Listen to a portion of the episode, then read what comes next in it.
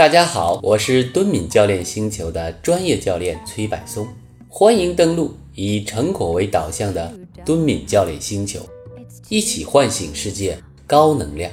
今天阅读的部分是第十一章误解二和第十二章误解三正文部分。第十一章误解二，情绪就是感，感觉可以是极简单和感官性的，也可以是。极复杂和老于世故，但这其中只有一小部分才是我们称之为情绪的东西。如果情绪不仅仅是一种感觉或是身体的改变，那么我们就需要去理解它，理解它是怎样与我们的生活相匹配的，以及我们可以对它做些什么，又应该对它做些什么。在这一章中。我想着手处理的是我们讨论情绪时所遭遇的最大误解。情绪就是感觉。我们都知道，几乎所有的情绪都会包含一些感觉，即那些伴随着身体变化而产生的感知觉。但问题的关键在于，除了这些感知觉之外，我们怎样才能清晰而又明确地指出，究竟还有哪些感觉组成了情绪？情绪就是感觉，这种观念将情绪简单原始化，从而很容易成为我们逃避的借口。要知道，从自然属性上来说，感觉是无声且没有智慧的。我们全然不会期待毫无智慧的感觉能够承担什么责任。情绪是感觉，又不是感觉。情绪是一个比较迟出现的词语，尽管它所蕴含的含义颇为广泛，但主要局限于对心理状态和过程的描述。相对来说，感觉则是一种极度复杂和庞大的，包含了各种经历和体验的定义。冷水滴在你背上是感觉，厨房中有什么东西烧焦了是感觉，发现 DNA 的结构也是感觉。换言之，感觉可以是极简单和感官性的，也可以是极复杂和老于世故的。但这其中只有一小部分才是我们称之为情绪的东西。换句话说。感觉包含了比情绪更更为广阔的边界。那么，我们是否可以说情绪就是感觉呢？当然可以。为什么不呢？只要它不是作为一种情绪的定义就可以。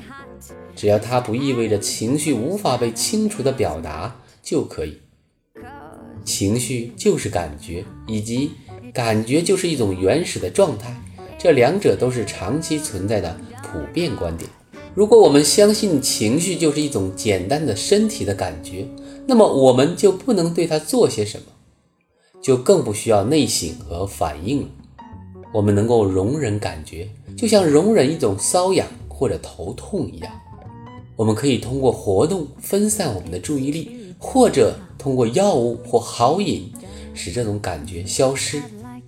可如果情绪不仅仅是一种感觉或是身体的改变，那么我们就需要去理解它，理解它是怎样与我们的生活相匹配的，以及我们可以对它做些什么，又应该对它做些什么。我对于情绪的兴趣不仅限于科学层面，而是首先基于我对伦理、幸福以及情绪完整性的深切关注。我们所感觉到的东西只不过是整张图画中的一小片而已。情绪和感觉都不简单。詹姆斯坚定地把感知觉和生理学现象联系起来，以便将它们精确化、具体化和细化。比如，一个人的心跳加速时可能拥有哪些感觉，脸颊绯红时又会有怎样的感觉等。从此，我们的情感经历不再不可言喻或者秘而不宣。但詹姆斯也混淆了大量不同的身体现象。以及与之相伴的各种不同的感觉。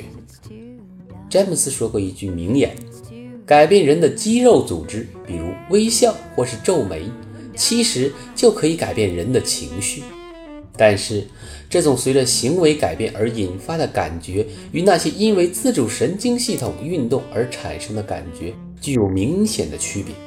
事实上，感觉暗含着一些简单的、非结构化的东西，它是对世界复杂而微妙的感知。感觉不是简单的感知觉，而是包含了各种各样的体验。而情绪会体现为各种评价或考量，而不仅仅是“哦，好啊”和“这很糟糕”。最后，让我们来看看两个当代著名的情绪神经学家乔·道克斯和托尼·达马西欧对感觉和情绪这两者的划分，而我将把他对他们研究结果的质疑作为本章的结束。他们的研究结果是。情绪是要受到神经机制的限制的，因此情绪的绝大部分应该是无意识的，而感觉则是对情绪结果的储存，包含有意识成分。我认为这种说法实在是令人困惑和费解。说感觉服从于情绪是不明智的。我认为我们需要谨慎区分这两个概念。但绝不能以一种随意而武断的方式，粗暴地践踏我们最常见的理解，让情绪处于内省和自主控制的范畴之外。第十二章误解三：情绪就像流动的液体。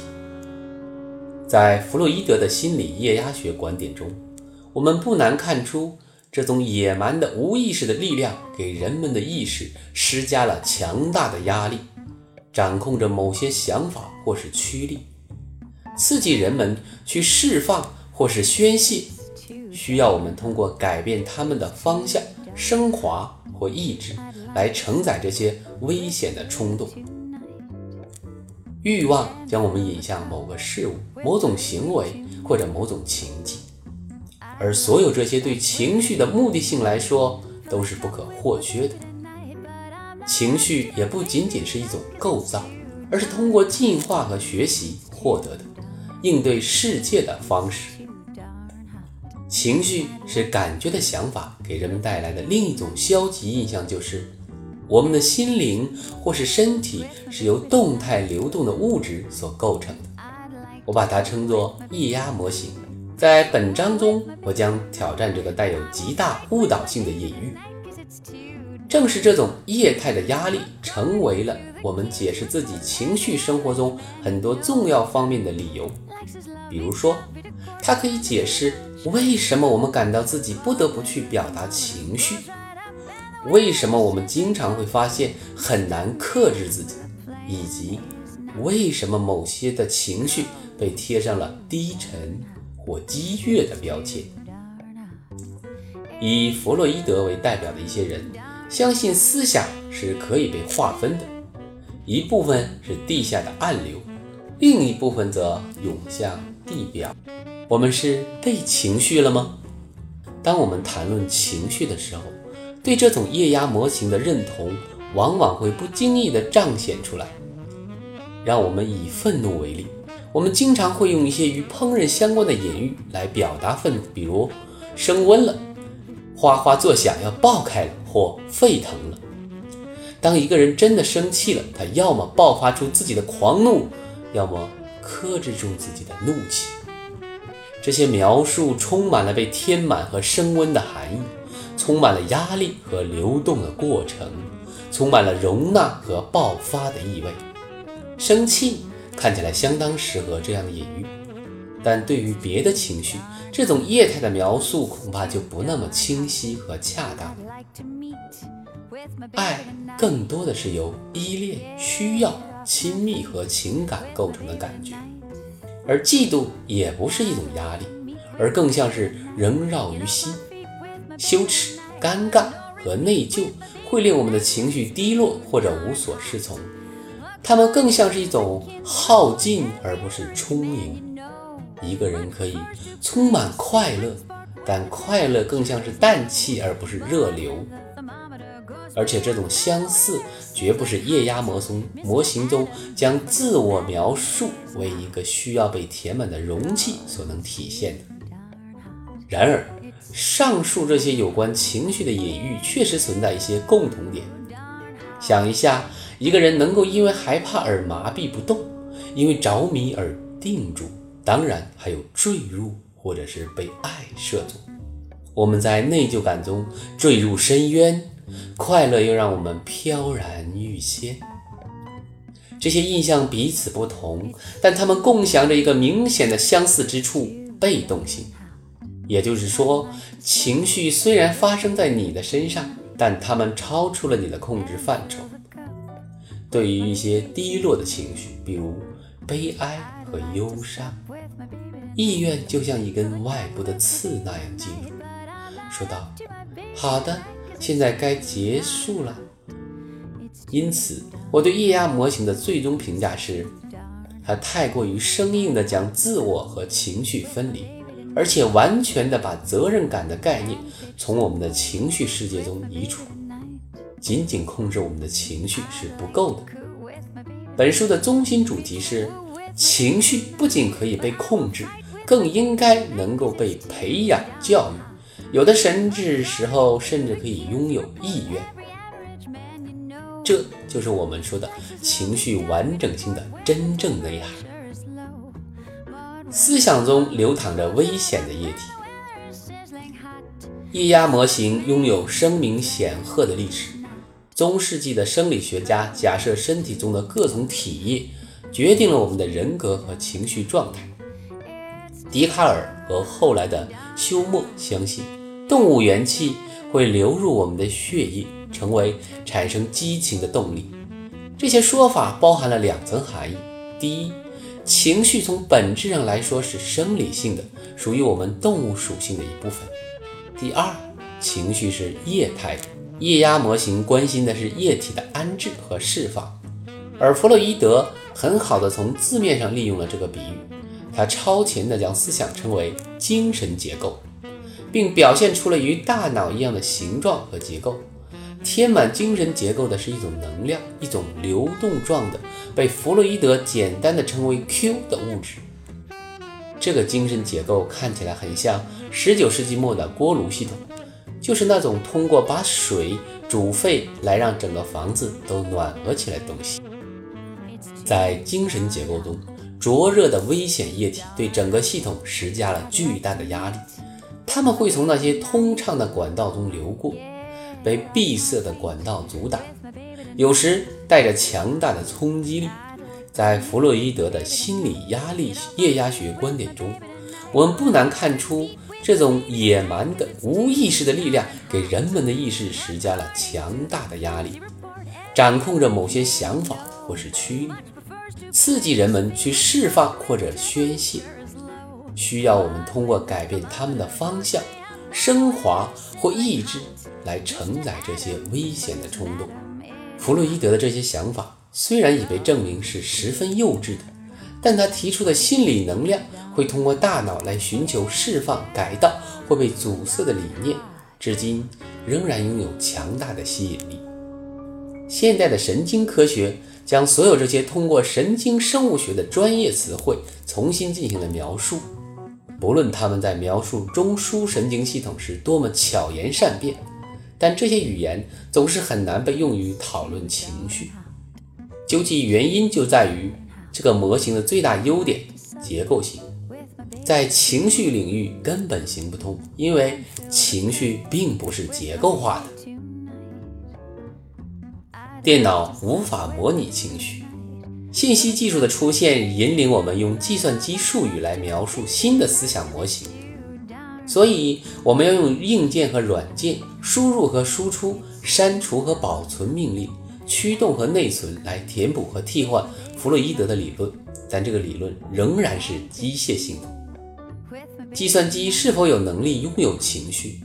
我不断地对自己问这个问题，得到的答案是不知道。但很明显的是。通过编制程序来制造一个从解剖意义上来说算是表达人类情绪的人脸模型是远远不够的。横亘在程序化表达和情绪体验之间的，依然是一道深不可测的鸿沟。正如我所说，我不知道一台电脑能否通过编程来拥有情绪，但人工智能模型还是有它的价值的。如果我们能够通过电脑术语来思考人类的情绪，那么无疑我们将能更好地理解人类的情绪。如果说一定要我们对人工智能增加一个维维度的话，那么就是进化。功能主义者认为，意识的根源与物质构成都毫不重要，只有结构才是值得人们关心的。也就是说，不论是用硅片还是罐头弹簧，只要你造出的东西与大脑足够相似就可以了。但是，除了结构之外，大脑还拥有一段进化的历史，而这段历史不但包含了个体的发展，更有群体种族的历史演变。我认为，这一切意味着情绪的发展不仅是一种大脑自然选择的过程，也是一种有情绪的生物与环境相互匹配的过程。这种匹配是一种成功的生命象征。换言之，大脑不仅是一种构造，也是在环境中不断进化的有机体的一部分，而情绪也不仅仅是一种构造，而是通过进化和学习获得的应对世界的方式。情绪是欲望，情绪是表达。什么是解释可以替代液压模型呢？我想至少有两个替换模型，这两个模型没有一个提到液态。但都抓住了模型中压力的部分。要理解第一个模型，必须先明确欲望参与了大部分情绪的生成。即便是悲伤和尴尬这两种情绪，也存在着从他人面前逃脱的欲望。欲望是非结构性的，它没有那么明显的因果关系。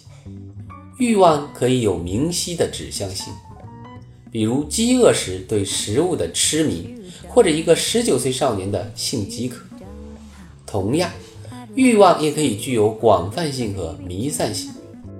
欲望将我们引向某个事物、某种行为或者某种情境，而所有这些对情绪的目的性来说都是不可或缺的。要理解第二个模型，我们可以想想，在团体讨论中或课堂上，人们常常会。出现一种熟悉的感觉，就是他们需要去说些什么。在课堂上，我会看到那些充满渴望的年轻人，用力挥动自己高举的手臂，竭力想获取我的注意，好让我同意他们来回答问题。那好像是有些东西想要迸发出来，但绝不像滚烫的热体那样野蛮而无形。是的，那东西是语言。这与我们想要表达我们情绪时的状态很像，我们都了解这种挫败和未完成的感觉，我们也了解当自己畅所欲言并被老师和同学们认同时的那种放松感。也许有人会反对，认为这只是情绪表达特点，而不是情绪本身的特点。但我认为我们在情绪和它的表达之间。做了过多的区分，除非表达被压抑，否则情绪表达本身就是情绪的一部分。当我们在课堂上想表达自己的想法时，这些想法很少是在我们想说之前完全成型的。从某种意义上来说，正是在表达的时候，想法才得以形成。我们在愤怒时感觉到的压力。更像是一种想说些什么的需要，而不是放松或是讲一些东西清除出去的需要。因此，我们所有的情绪终究其本质来说，都是与外部世界的互动，而这些互动正是通过他们的不断表达，才得以最终形成。液压模型捕捉到了我们情绪的能量和动力。这就是为什么它如此吸引弗洛伊德和其他大众，而它也确实解释了我们情绪中的一部分事实。虽然如此，但它不应该被局限在字面的理解上，或是被当作一种普遍适用的情绪模型。它所表现的被动和消极，是我们尤其应该去抵制的。当然，这并不是说我们从来没有被自己的情绪压迫过。但这种情况只发生在我们一直遵循某种情绪策略，认为它投入太多，以至于我们感到自己无法全身而退的时候。在我看来，这一观念显然和之前我们将自己看作一个锅炉，并且相信并不是自己造成了暴力的伤害的想法有着天壤之别。今天的阅读内容就到这里。我是敦敏教练星球的专业教练崔柏松，感谢您登录以成果为导向的敦敏教练星球，一起唤醒世界高能量。我们明天继续阅读。